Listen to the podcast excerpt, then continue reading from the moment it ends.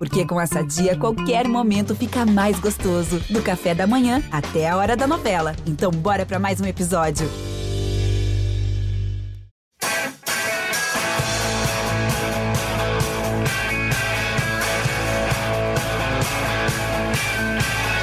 Bom dia para quem é de bom dia, boa tarde para quem é de boa tarde, boa noite para quem é de boa noite. E se você está nos ouvindo de madrugada, boa sorte. Eu sou Eduardo Rodrigues, setorista do São Paulo no GE, e esse é o podcast GE São Paulo número 181. E um podcast é sempre bom fazer o podcast com vitória do São Paulo, né? Fica um, um programa mais agradável, um programa mais feliz aqui para o torcedor São Paulino.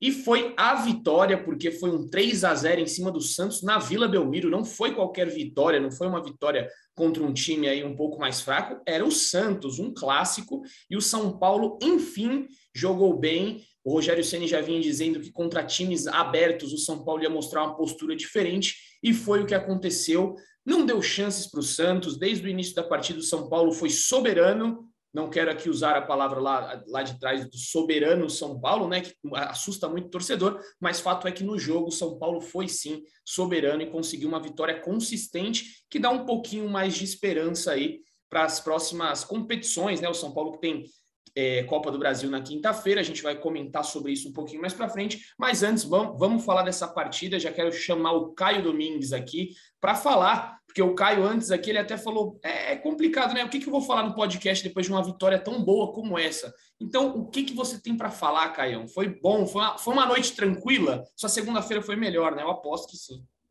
Bom, bom dia, boa tarde, boa noite. É, Zé, oh, Zé, Edu, Filipão, Léo, todo mundo. É, sim, cara, um prazer nessa segunda-feira. Fazia tempo que eu não tinha uma segunda tão boa. E acho que o, o mais interessante desse jogo, o mais legal desse jogo, é a gente ver toda a teoria do Rogério, toda aquela entrevista que a gente tem elogiado aí nas últimas três, quatro partidas, é, acontecer na prática. Né? O Rogério conseguiu executar tudo aquilo que ele vinha falando, todo aquele conceito de toque de bola, de marcação, de, de, de de posse, de atacar em bloco, de triangulação, tudo que o cara sempre falou nas entrevistas aconteceu na partida do Santos. Eu até brinquei aqui em casa que eu estava me sentindo aquele aluno do colégio que tem um monte de matéria chata que você fala, meu Deus, não é possível. Aí o dia que você começa a usar na sua vida, você fala, pô, até que tinha um, um porquê de eu estar aprendendo aquilo tudo, cara. E a gente finalmente conseguiu entender o porquê que o São Paulo troca tanto a bola. O Rogério mesmo falou, pô, estava faltando um pouco de passe mais rápido. O São Paulo conseguiu fazer isso. O segundo gol do São Paulo, se você olha lá, o jogador que pega mais vezes na bola, ele toca três vezes na bola. Então, o São Paulo começou a soltar um pouco mais rápido, começou a ter um pouco mais de profundidade, e o São Paulo atropelou o Santos na Vila Belmiro. Ah, mas o Santos, lembrando que o Santos ganhou em Itaquera, então não é, é, não, não é. Por que, que quando é o São Paulo a gente desvaloriza o Santos? Não, o Santos é um adversário dificílimo, um adversário grande, com uma baita história. O São Paulo ganhou com autoridade, dominou e atropelou o Santos na Vila Belmiro. Então, hoje, ao invés de ficar apontando erros do adversário, eu prefiro elogiar a atuação do São Paulo, que foi uma atuação digna e uma atuação que o São Paulo estava devendo e a torcida estava precisando. Muito feliz com o desempenho do São Paulo na partida no, no clássico, no Sansão. Então, sai para elogiar né, o time, eu quero já passar para Felipe Ruiz com o seu famoso top 3, que eu estou vendo aqui, não tinha visto ontem, mas é um top 3 muito bom. Acho que foi. Ô, louco, que milagre. Preciso. Você gostou? Ah, e quando o, jogo, quando o jogo é bom, quando o time joga bem, é difícil discordar de algumas coisas. Né? Quando joga mal, tem visões diferentes aí. Mas acho que você foi bem. É que o seu top 3 positivo você colocou quase o time inteiro, né? Porque tem duas menções honrosas. Então ficou fácil isso aqui. Ele colocou cinco no top 3 positivo. Aí é fácil, pô. Eu vou elogiar o time inteiro aqui. Pô, ajuda a te ajudar, meu. Mas, ó, Gostei, quero que você fale aí seu top 3, estou com ele aqui em mãos. Seja bem-vindo, meu amigo, para a gente discordar e debater aqui. Grande Edu, bom dia, boa tarde, boa noite, boa madrugada para você, para o Caião, para o Leozinho, para todo mundo que nos escuta agora. É, como o Caio falou, foi uma atuação digna, uma atuação grande do São Paulo na Vila Belmiro. É, foi um jogo diferente, ao contrário de outros em que o São Paulo teve muito a bola, a posse de bola foi praticamente 50-50 ali. Mas quando a teve, o São Paulo soube o que fazer o tempo todo. É, o Caio comentou do segundo gol e o Ceni falou mais de uma vez sobre ele na coletiva. É muito curioso como no meio do, do, da troca de passes do São Paulo, a gente escuta a voz de alguém no banco do Santos falando agora, aperta, tira. O Santos tentou tirar a bola do São Paulo. O São Paulo, com toques rápidos, induziu o Santos ali conseguiu chegar é, é, à frente e o Sara fez o gol ali. O gol acabou sendo dado contra, mas o Sara ou faria o gol ou sofreria o pênalti. Então foi uma jogada muito boa do São Paulo, Edu. Acho que uma atuação coletiva, talvez a mais coletiva do Ceni à frente do São Paulo depois da, da volta dele, contando todos os jogos do ano passado. O top 3 que você tanto gosta, eu acho que o primeiro lugar ali era, era bem discutível. O Rogério falou na coletiva que o melhor jogador em campo para ele foi o Diego Costa. Achei uma atuação espetacular do Diego Costa também, firme por cima por baixo, não perdeu uma bola. Mas para mim o Pablo foi ainda melhor do que ele, o Pablo Maio, volante. Deu dinâmica no meio de campo, inversões de jogo, o tempo todo a bola passava no pé dele e ele simplificava, ele sempre achava o passe simples, acelerava o jogo. Gostei muito mesmo do volante do São Paulo, acho que dificilmente ele sai do time enquanto o Luan não voltar da lesão. Acho que ele tem que ficar porque ele dá uma segurança muito frente, muito boa à frente da zaga e também um passe de qualidade na saída. Então coloquei Pablo como melhor em campo, Diego em segundo e Éder em terceiro. Éder é um novo jogador em 2022. Sai da área, dinâmico, participa, é, é outro jogador, então acho que merece, até pelos bons jogos seguidos, foi bem contra a Ponte, foi bem de novo ontem. Acho que merece, coloquei as duas menções honrosas que você brincou aí, ao Sara e ao Nicão. Acho que o Nicão começa a aparecer. O Sara sempre é o Sara é, participativo de todos os jogos. E o Unicão acho que começa a dizer que veio ao São Paulo. Fez um bom jogo ontem, ainda longe da forma física ideal, mas acho que começa a mostrar aquele Nicão do Atlético Paranaense, de bons passes, bons arranques. Gostei do jogo do jogo do Nicão. Foi inclusive eleito o craque, o melhor em campo pela, pela transmissão, né? É, dos piores, achei o Reinaldo muito mal na esquerda, tanto que ele sai no intervalo. É, é o Ceni começa a acertar o São Paulo ali, é, segura o Ângelo com o Léo, que é um jogador forte fisicamente. O Ângelo cai de produção no segundo tempo. O Ângelo estava deitando e rolando para cima do Reinaldo e do Miranda, que eu coloquei como segundo pior. Acho que o Miranda continua com problemas físicos, errou passes na saída ontem, não é aquele jogador seguro que o Miranda costuma ser em lançamentos, em passes. Então, acho que o Miranda tem que evoluir, até pela idade. É normal que ele dependa de uma pré-temporada maior para ter a parte física em dia, mas não gostei de novo do jogo do Miranda e coloquei o Igor Vinícius em terceiro. Tava difícil esse terceiro, acho que o Igor Gomes também não foi tão bem, mas preferi o Igor Vinícius porque acho que até ele sair machucado, acho que estava errando alguns passes também ali que estavam trazendo problemas para o São Paulo pela direita. Mas é isso, Edu. Top 3 é esse. Você gosta de discordar. Você vai achar algum pelinho ali que eu sei, velho.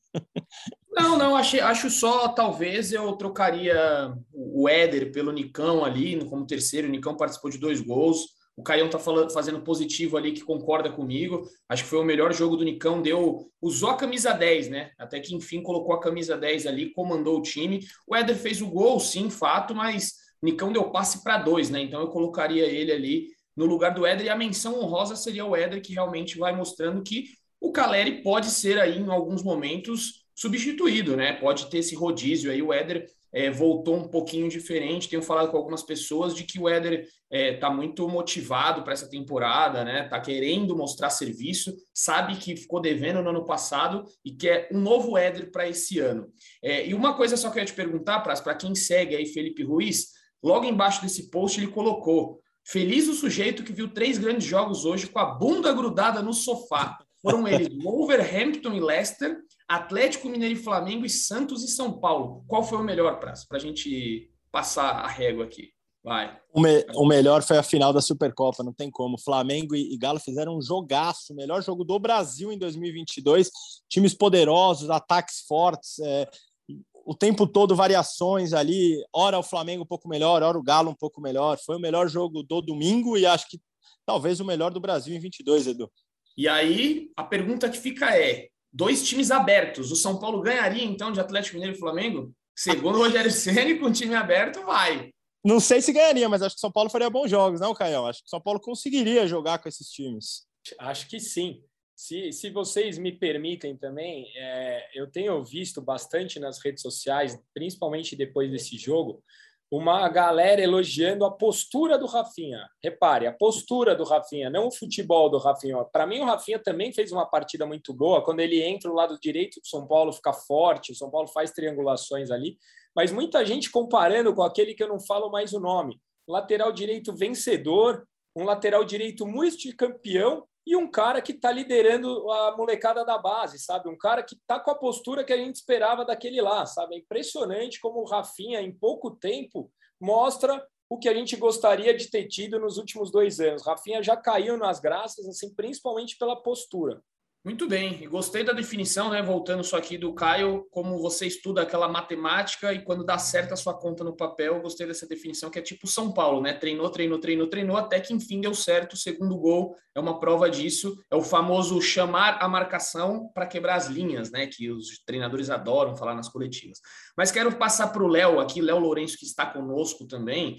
É... Léozinho, o que, que o São Paulo precisa fazer para jogar contra retrancas. Está sendo um grande problema. O Rogério Ceni tem falado isso na, nas coletivas. Você que é um cara experiente, já viveu muito futebol na sua vida. Não estou dizendo que você é velho, se você entender assim, desculpa.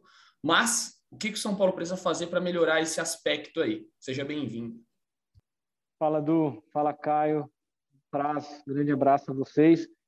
É, cara, acho que a, o torcedor precisa ter um pouco de paciência, né? O São Paulo vai encontrar times retrancados pela frente ainda, provavelmente já na quinta-feira, no jogo contra o Campinense, lá em, em Campina Grande, pela Copa do Brasil. É, no Campeonato Paulista, os jogos contra times abertos são raros, né? Como a gente sabe, geralmente são os times, é, os, os clássicos, o Red Bull, por exemplo. É, acho que o torcedor tem que ter paciência, até porque o São Paulo ainda ainda está buscando um time. O próprio Rogério ainda não tem um time titular que que tem atuado. Ele tem montado times diferentes a cada rodada. O que eu acho é que o torcedor tem que ele respira mais aliviado nessa segunda-feira, né? Porque ele vê que alguns jogadores dos quais ele tinha é, um pouco, ele estava um pouco ressabiado, começaram a dar boas respostas, né? Até outro dia a gente acharia é inacreditável o Diego Costa tomar a vaga do Miranda, por exemplo, na zaga. E, e, o Diego tem mostrado que ele tem jogado, ele tem jogado bem, tem mostrado que ele pode ser o titular dessa zaga, provavelmente com o Arboleda, né? No domingo foi contra o Miranda, o Arboleda foi poupado, mas ele mostra que ele, ele pode dar uma resposta, né? Um jogador que, que já teve muitos atritos com a torcida, né? A torcida é um pouco desconfiada porque ele teve alguns erros nessa nesse nesse início de carreira mas pelo menos agora, nesse começo de 2022, ele tem ido muito bem. Tem também o, Nicão, que ontem finalmente mostrou a que veio, é, muito elogiado, jogou bem. É, era um jogador também que, que ainda é, vinha sendo poupado, né? O torcedor é, ele, ele chega ao São Paulo com, com a pose de, de, de principal contratação, é uma pressão jogador que tinha passado por vários clubes antes de, de, de se tornar ídolo do Atlético Paranaense, com, a, com passagens bem irregulares. Depois, no, no Atlético, ele, ele se torna um ídolo jogando muito bem. Então, acho que algumas pessoas ainda têm um pé atrás com ele. Ontem ele mostrou que, que pode ser um, um jogador muito importante, inclusive nessa missão de quebrar defesas é, e times mais retrancados. Né? Acho que ele, ele, ele talvez seja a principal chave do, do São Paulo nessa temporada para para superar é, retrancas. Né? O Léo tocou num assunto ali que eu queria, que eu acho que vale até o, o debate aqui. A gente fez uma, um possível São Paulo para o início da temporada. Queria saber do Caião aí se já mudou alguma coisa no seu time titular, porque eu lembro ali que era Miranda e Arboleda, não tinha discussão, tinha uns outros nomes ali na frente, como o Rigoni, provavelmente já titular. Você já mudaria alguma coisa nesse time aí, Caião? Seu time ideal hoje já mudou? É Jandrei no gol, Diego Costa na zaga. Como é que você montaria esse São Paulo aí? Cara, é, eu acho que por meritocracia, eu falei aqui no podcast passado que eu ia ligar minha máquina de hate e elogiei o Diego Costa. Por meritocracia, o Diego Costa hoje é titular do São Paulo. Ele, eu nem acho que o Miranda fez uma, uma, uma partida, apesar de não discordar do top 3 do, do Praz, mas a saída de bola do Diego Costa hoje é melhor que a do Miranda. E a gente lembra no começo do campeonato, todo mundo contando com o Patrick ou com o Nicão, o Alisson não tem como tirar do time. O Alisson tem feito, o Rogério mesmo está falando, é um papel tático que às vezes para o torcedor, às vezes a gente na, na televisão, a gente não consegue enxergar tanto. Normalmente do estádio você vê o preenchimento do espaço como ele está em todos os lugares do campo. Então são dois nomes que eu acho que antes de começar a temporada ninguém cravava no time titular e eu acho que hoje pouca gente não colocaria os dois no time titular. Óbvio que o Diego Costa ainda tem essa questão, que muita gente não gosta dele pelo início, como o Léo comentou, mas eu hoje não, não tiraria nenhum dos dois da equipe titular. E o Pablo, né, o, o Maia, vamos chamar ele de Maia, coitado. É, o, o Maia está assumindo aí uma posição que ninguém esperava. Para mim, é um grande destaque, como o Praz falou. Se a gente lembrar, de novo, no jogo contra a Ponte, a hora que ele entrou, o jogo começou a ficar morno, tal, ele já deu um chega para lá no cara, esquentou o jogo, São Paulo virou. E esse jogo contra o Santos também, na primeira bola, ele já deu uma, já entrou de novo, já levantou, já discutiu. Ele pôs fogo no jogo, sabe? O, às vezes o São Paulo precisa de jogadores assim, porque o time do São Paulo ele é meio ah, quando tem quando o jogo esquenta o São Paulo responde melhor se a gente parar para pensar os melhores jogos do Rogério desde que voltou foi Santos Palmeiras e Corinthians Pois é, o Pablo Maia é uma gratíssima surpresa aí, né? O Léo até fez uma, uma matéria tempos atrás aí, quando ele, ele fez aquele jogo contra a Ponte Preta, que ele quase deixou o clube, né? Ele quase deixou o São Paulo e teve uma, uma reviravolta, porque ele tinha uma campanha irregular, era mais ou menos isso, né, Léo? Ele quase deixou o São Paulo aí e está se destacando agora. Pois é, primeiro você me chamou de velho, ele fala que eu fiz uma matéria há tempos, tempos atrás, pô, parece que essa matéria foi saiu há foi semana passada. Passado, cara. É, foi, foi semana passada. Mas a é TV o... Tupi. Isso, pois é, cara. Saiu no, é, no, no, no, Jornal dos Esportes lá do Rio, né? Acontece tanta é... coisa no São Paulo, cara, que a gente fica meio perdido no tempo. É, é que vocês estão. Só, só ouvem a minha voz. Se vocês pudessem ver o meu rostinho agora, viriam que eu estou muito bem conservado. Mas vamos lá. O, o Pablo Maia é um jogador que a gente fez, como o Du falou, a gente fez essa matéria semana passada. É um, ele, ele chegou a ser é, citado como dispensável há, há dois anos, quando ele, ele precisava renovar o contrato nele na base por um contrato profissional. Havia dúvida se ele poderia continuar no São Paulo, muita gente achou que ele podia sair ele acabou ficando. E aí, quando o Alex assume o time no começo da temporada passada, em abril, né? Porque a tempo, da temporada passada, isso, porque a temporada passada ainda foi afetada pela pandemia. É, foi em abril quando o Alex chega, ele, ele sem conhecer ainda muito o pessoal lá, ele pede para que os próprios jogadores escrevam, escrevessem no, no papel uma lista com três colegas que poderiam ser o capitão do time, né? E, e aí o que, que nos contaram é que o Pablo foi citado em todas as listas, na maioria delas em primeiro lugar, e foi assim que ele se tornou capitão do time sub-20 do São Paulo ano passado. Então é um jogador que o, o Alex apostou e que agora chega no, no, no time profissional com boas credenciais, né? Tá aí, então, a história legal que mostra exatamente o que o Caio falou aí, né? Da postura, da personalidade do, do Pablo Maia, que deu empurrão lá logo no começo do jogo contra a Ponte Preta, falou eu mando aqui. E agora o Luan, né? O Luan retornando aos treinos aí vai ter um pouquinho de dificuldade. A gente vai falar daqui a pouco de um nome que está chegando aí para jogar como volante também. Mas antes disso, só vou passar para o Praz ali se você concorda com, a, com, as ponderações feitas pelo Caio de que Diego Costa, é, Alisson e Pablo Maia devem permanecer no time e o resto que lute. Luganinho de Cutia, né, Edu? É como, como o Pablo é conhecido é, é, pelos garotos lá, até pela forma que ele sempre se impõe, jogador de liderança. É, acho que tem tudo para não sair mais do time, como eu falei. Concordo com o Caião e queria lembrar que debatemos aqui nesse podcast. Você vai lembrar disso, Edu? Eu acho que foi o episódio que o Caio não gravou. Estávamos eu, você, Renan e Zé Edgar. Sobre se Jandrei conseguiria roubar a vaga de Volpe ou não acho que fui voto vencido, ou se eu não me engano, você também votou que o Jandrei começava de quase que em condições de igual para igual com o Volpe ali, né? Sim, para mim era 50-50. 50-50 e o Renan e, e, o Zé Edgar falaram que não, que o Volpe estava à frente. O tempo mostrou que estávamos certos, né? Assim, eles estavam em condições iguais ali, o Jandrei, por, por atuações mais firmes nesse começo de temporada. Inclusive, ontem perguntei ao Ceni se a escolha pelo Jandrei é pela bola com o pé, pela quantidade de saídas que o Jandrei oferece para ele. Ele falou que isso pesa, mas que não só isso, porque o Volpe também tem o mesmo tipo de treinamento e tal. Mas fato é que eu acho que Jandrei não deve sair mais do time. Acho que o Diego Costa se firmou com o Ceni. Ontem foi o jogador mais elogiado da coletiva dele. Acho que não sai mais também. E o Pablo Maia, se continuar com essas atuações, o Caião falou ontem dessa imposição dele na Vila, logo no comecinho do jogo, já teve um bate-boca ali, já mostrou que estava ligado no jogo. Então, acho que os três tendem a, a não sair do time, Edu.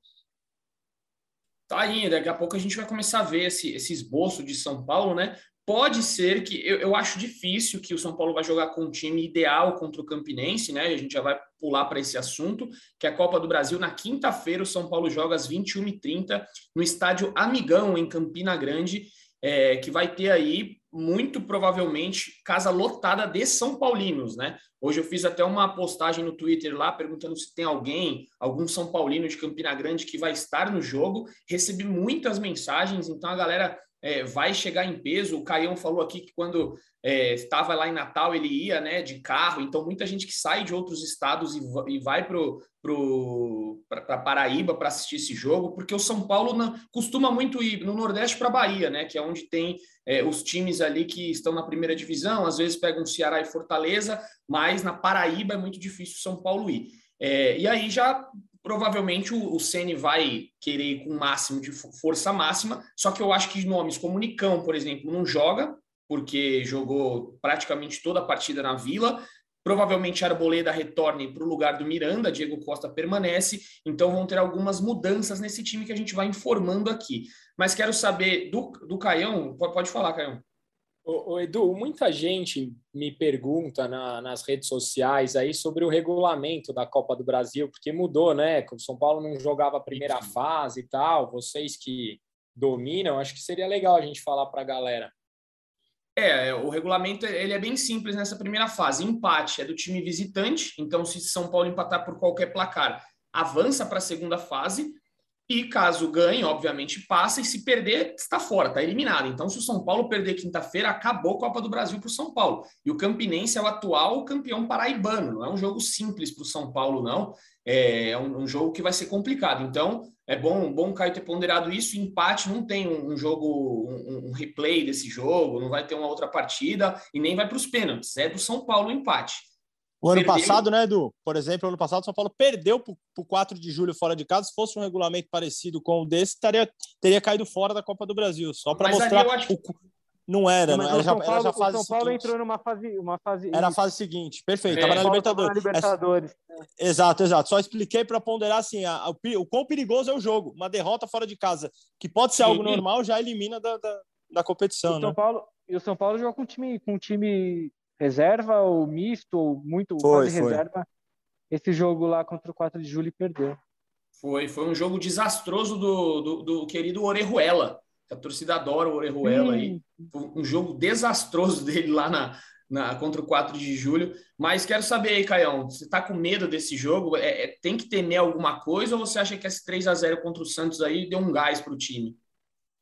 Cara, eu acho que medo é bem diferente de respeito. Eu não tenho medo do, do, do, jogo, mas é importante que a gente respeite o adversário. A gente joga na casa dos caras, como você falou, o estádio deve estar lotado de São Paulino, mas o São Paulo tem que cumprir a sua obrigação, vamos dizer assim, de se classificar. Eu consigo já ver uma certa evolução na equipe. A gente até falou aqui no último podcast, mesmo no empate em casa contra a Inter de Limeira no primeiro tempo. São Paulo estava trabalhando um pouco melhor a bola.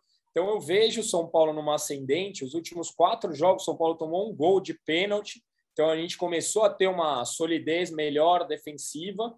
Então eu vejo o São Paulo com grandes possibilidades de passar, o que não significa que vai passar, né? A gente ama esse esporte porque de tudo acontece, mas eu eu acho que o São Paulo tem total condição de ganhar lá na Paraíba. E aí, Praz, tem que temer algo? Acho que o, o Caião deu uma linha interessante. Acho que o São Paulo é muito maior que o Campinense. O São Paulo tem uma folha salarial infinitamente superior à do Campinense. O São Paulo tem que ir lá para se impor. Acho que não deve ser um jogo tão fácil, sobretudo pela postura do time paraibano. Acho que o Campinense não vai atacar o São Paulo, não vai sair para o jogo como o Santos tentou fazer na Vila, por exemplo, como o Rogério falou, como o Bragantino fez num outro bom jogo do São Paulo. Acabou saindo derrotado, mas talvez tenha sido o segundo melhor jogo da temporada. Então, acho que o São Paulo vai ter que se adequar a isso. Vai ser mais um time em que deve jogar atrás, é, casinhas baixas, deve tentar o contra-ataque contra o São Paulo. O São Paulo já mostrou dificuldade em jogos assim. Acho que o Léo, o Léo na, na primeira participação dele, falou algo legal. Acho que o Unicão pode ser um jogador muito importante para ajudar o São Paulo né, contra adversários assim. O Unicão é um jogador de bom passe, de bom cruzamento, é um jogador forte fisicamente. Cada vez que ele entrar mais nesse time do São Paulo, ele pode ajudar em jogos assim difíceis de, de furar retranca. Então, acho que o São Paulo vai ter que fazer um jogo inteligente. O São Paulo vai ter que saber trabalhar rapidamente a bola, como fez contra o Santos, principalmente no segundo tempo, e, e para ter, ter chances de gol e para conseguir se impor e ganhar do, do Campinense lá, Edu. E a gente tem o Luciano de volta, né? Que ajuda né, a buscar a bola quando a bola não chega, que não é muito característica dos outros dois atacantes. Então, acho que tem essa possibilidade já, né? Acho que vai ser o jogo dele, viu? Aqui um palpite de torcedor. Gostei, hein, Caião? O Luciano que ficou no banco, né? Ficou no banco na Vila, acabou não, não entrando, mas deve ganhar alguns minutos lá na Paraíba. O Leozinho abriu o microfone aí, Léo. Se quiser falar, fica à vontade. Não, não, só ia falar que o, o eu acho que o, o, Rogério deveria ter muito cuidado com esse jogo. É, acho que as ponderações dos colegas aí são muito pertinentes. É, tem que respeitar. O Rogério tem as preocupações dele com, com as questões físicas, né? Que ele já deixou muito claro nesse começo de Paulista. Mas é, o São Paulo vem de de um jogo muito bom, uma, uma vitória muito relevante. Mas a gente tem que lembrar que todos os jogos, os jogos anteriores do São Paulo é, foram ruins ou muito ruins nesse começo de temporada. Então, eu acho que tem que tomar muito cuidado, porque é, esse regulamento é traiçoeiro, né, cara? Você perde um jogo único desse, você não tem chance de recuperar depois num jogo de volta. E ser eliminado logo de cara na Copa do Brasil faria muito mal ao São Paulo. A Copa do Brasil é um campeonato que o São Paulo deve deve dar muita importância nesse ano, porque não joga Libertadores, então acho que a Copa do Brasil talvez seja é, um torneio mais palpável para o São Paulo esse ano. Né? O outro depois joga a Sul-Americana também, mas acho que a Copa do Brasil talvez tenha mais importância, até porque o São Paulo nunca conquistou. Tem a questão da premiação também, que é muito relevante. Então acho que acho que é um jogo que é preciso ter muito cuidado, né? Porque de novo é um jogo único um tropecinho ali, um vacilo, de repente um erro numa saída de bola, toma um gol, fica muito difícil depois de, de tentar recuperar. Não sei se o Rogério vai escalar o time principal, ele não tem dado dicas sobre isso, se ele finalmente vai encerrar o rodízio. Mas é um jogo para ficar muito atento, para tomar muito cuidado, porque é uma derrota que, que se vier, né, hipoteticamente, claro, mas uma derrota que pode causar muito problema né, para o São Paulo. Então, acho que tem, que tem que considerar como, de fato, uma obrigação avançar na Copa do Brasil. É, e vale lembrar aí o que o Praz ponderou agora há pouco, né? Que contra o 4 de julho, lá na, no primeiro jogo, o São Paulo perdeu. Então, seria realmente uma catástrofe. É toda aquela, aquela coisa cíclica que a gente fala do São Paulo, né? Uma montanha russa sem fim, sobe, desce, sobe, desce mas acredito que São Paulo passe, o time está um, um, pouco mais encorpado. Queria só perguntar para os amigos aqui um, um, quiz rápido. Vocês lembram qual foi a última vez que o São Paulo jogou em Campina Grande? Quero ver quem, quem lembra dessa daqui. Em Campina Grande, ó, eu vou dar uma dica. Foi uh, na década passada. É a dica que eu dou. Na década passada. Pô, não lembram? Era um baita de. E eu vou te falar, era um baita de um time, viu? Desse elenco atual, tem dois jogadores que atuaram. Ninguém Miranda? Lembra? Miranda jogou. Miranda. Reinaldo e Miranda? Não, é que na verdade ele tá, ele tá mas como treinador, né? Rogério Ceni. Ah, Rogério. É. Rogério. Rogério e Miranda. Então, já que ninguém sabe, você, torcedor, aí deixou um tempo para você pensar. Foi 13 da Paraíba 0, São Paulo 3. O Dagoberto fez dois gols e o Lucas o Lucas, Lucas Moura fez o outro. Vou falar a escalação aqui, ó, ver se você lembra, Caião, dessa escalação. Rogério Ceni, Rodolfo, Alex Silva e Miranda. Era um trio de zaga bom. Depois o Miranda saiu para entrar o Xandão. Jean, Rodrigo Souto, Carlinhos Paraíba e Lucas Moura. Depois entrou o Marlos no lugar dele e Juan. E no ataque, Dagoberto. Depois entrou o Marcelinho Paraíba no lugar dele e Fernandinho. O técnico era, era Paulo César Carpegiani. Baita de um 2011? time. 2011, exatamente. É, 3 a 0 dois gols do Dagol. Eu assisti os melhores momentos desse jogo hoje e o São Paulo era um baita de um time, hein? E conseguiu depois, né? É muito, muito desses jogadores foram campeões da Sul-Americana no ano seguinte. Então fica aí a título de informação. Hoje conversei com alguns torcedores lá de Campina Grande, eles me falaram, muitos foram nesse nesse estádio aqui, nesse jogo, no caso, lá no estádio Amigão. Mas enfim, passando de assunto, né, Copa do Brasil, se alguém tiver algo a mais para falar da Copa do Brasil, fale agora o cálice para sempre. Ninguém? Muito bem. Então, seguindo, o São Paulo está muito próximo aí de fechar a contratação de Andrés Colorado, jogador que atuou pelo Deportivo Cali, pertence ao Cortulá, é Cortulá, né, que fala o nome desse time, lá da Colômbia, confesso não conhecer, e ele está muito próximo de ser anunciado. Ele deve chegar aqui no Brasil nessa madrugada, né? A gente está gravando na, na segunda-feira, então deve chegar nessa madrugada aí, fazer os exames médicos na terça e assinar o contrato.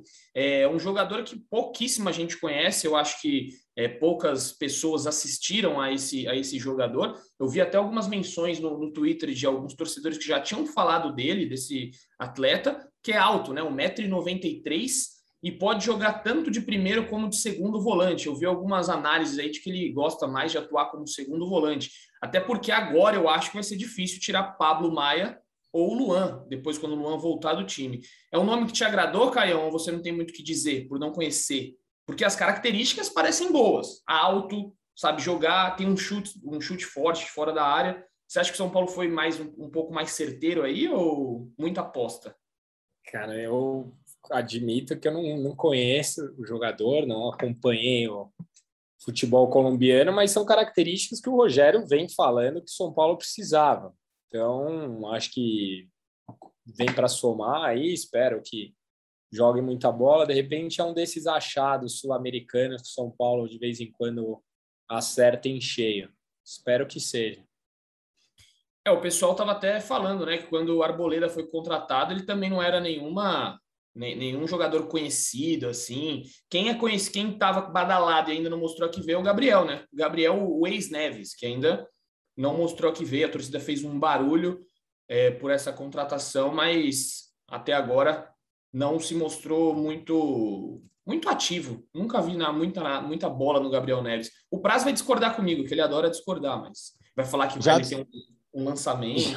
já discordei, já discordei. Acho que o Gabriel Neves ainda não teve uma sequência. Acho que algumas vezes jogou com o time sem primeiro volante, Edu. Acho que dificulta para ele. Pra, se falar um pouquinho dificulta. castelhano, se falar um pouquinho castelhano, pronto, já ganhou o, o, coração do Praz. Aí, ó, sabia. Não, não, não era isso, não, não era isso. É que, é que tá o Gabriel. Com pano, Tá com pano aí? Tá com pano para passar na tela? É que o Gabriel Neves realmente tem, inversões de bola. Pode reparar. Eu, eu, vou, eu lembro até hoje, a prim, primeira mensagem que eu recebi sobre o Gabriel Neves foi de uma pessoa do São Paulo. Depois do primeiro treino dele, a pessoa falou assim para mim: é impressionante como ele bate fácil na bola, como ele consegue inversões de lado, tem visão de jogo. É que eu acho que é difícil, o cara mudou de país ainda, o cara tem adaptação ao novo tipo de futebol. Eu acho que ele ainda pode, ainda pode jogar bem no São Paulo, sim, viu, Edu? ao contrário é. de você. Quase um ano, quase um ano depois, ele veio me falar de adaptação ao futebol brasileiro. Cancela o prazo aí, por favor. Vai, desliga a multa, ele tá assim nesse podcast. Pegou no Mas meio aí, do campeonato. O que, que você sabe aí do jogador Andrés Colorado? Você que acompanha o futebol colombiano, que eu sei. Não, cara, conheço pouquíssimo. Só sei que só sei o que o GE publicou, cara. Uma apuração magnífica e esplendorosa de Eduardo Rodrigues e Zé Edgar de Matos. É, parece que pelo menos a, aquela característica que o Rogério tanto cobra de ter um time mais alto, ele entrega, né? Ele tem mais de 1,90. A gente viu alguns lances aqui, a gente inclusive tem alguns chefes aqui que estão bem animados com a chegada do, do Colorado, né? Os caras ficaram babando nos no melhores momentos dele aqui. É, espero que ele esteja nos ouvindo, porque ele vai saber para quem foi esse recado. É, mas, mas é um jogador para cumprir a função que o Rogério tanto pede ali, né? Do jogador mais alto, que ele, ele, ele cobra tanto desde, que, desde o começo da temporada. É, até onde a gente sabe, o, o Colorado está a caminho do Brasil, né? Para fazer exames agora no começo da semana. E está na dependência de ser aprovado nesses exames aí para se tornar mais um reforço do São Paulo. O sexto da temporada, né? Sexto, sexto Exatamente, o sexto reforço. É, e só, só uma, uma coisa interessante que eu vi aqui no GE, que eu não tinha visto ainda, peço desculpas ao torcedor, que subiu às 10h20 da manhã. Você que é de Campina Grande ou que é das, da região e vai para o jogo, tem uma informação importante, que está limitado os ingressos a 5 mil torcedores apenas, por conta de um decreto estadual. Então, vai ter uma ocupação máxima, é, no caso de 5 mil, que é 50% da capacidade do estádio Amigão. E os valores eles variam de 50 reais a inteira a 150. Então, você que vai ao estádio, começou a venda, é, já está à venda, né? Os ingressos já estão à venda e provavelmente vai acabar muito rápido. Eu acredito que foi 10 horas que saiu essa matéria aqui, provavelmente hoje já não tenha mais. 5 mil é muito pouco, porque realmente a torcida está louca para ir. Então, você que quer saber mais informações no GE, tem uma lista aqui onde comprar, os preços, enfim, muita coisa bacana nesse jogo. O Amigão, que é um estádio bonito, né? Eu vi umas fotos do Amigão, tá de parabéns o Amigão. Bom, mas acho que é isso, né, amigos? Vocês têm mais alguma coisa a dizer? Faltou algo? Fiquem à vontade para falar. Um, um, podcast um pouquinho menor hoje, porque quinta-feira já tem jogo. A gente volta aqui na sexta-feira. A gente deixou, acho que informou tudo para você. Quero agradecer a todo mundo, mandar um abraço para todos vocês que estão aqui participando e para você, torcedor Caião, tem mais algo a dizer? Fique à vontade. Não, só agradecer de novo o convite. Adoro participar com vocês. É, e a gente falou aqui no podcast passado que o São Paulo ia ter uma sequência de cinco jogos que poderiam definir muito sobre o que o São Paulo seria, pelo menos nesse primeiro semestre. O primeiro já foi e a gente foi aprovado com louvor. O segundo, talvez o mais importante deles, é o que vem por aí.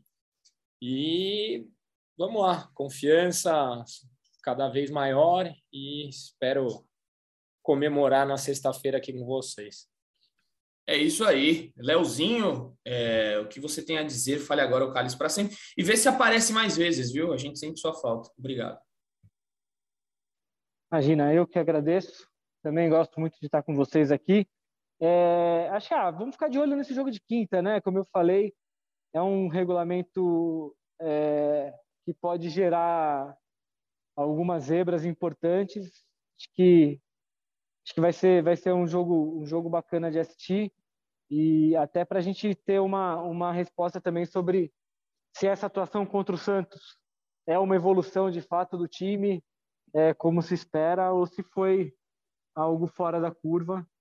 É, não me parece o caso, me parece que São Paulo realmente tem, tem evoluído né, pouco a pouco, mas vamos ficar de olho. Como eu disse, é um jogo que pode se tornar traiçoeiro é, e que é muito importante para São Paulo, que nunca venceu a Copa do Brasil. Né? Um abraço, amigos. Até a próxima. Valeu, Leozinho. Até mais. Felipe Ruiz, dê aquele seu pitaco final, aquela sua poesia que você gosta. Grande Edu, é, primeiro bom demais estar aqui com vocês sempre. Poesia para a galera apreciar o futebol, né? Você falou ontem, você leu aí dos jogos que eu vi. Cara, é bom demais ver futebol, ter um domingo de futebol.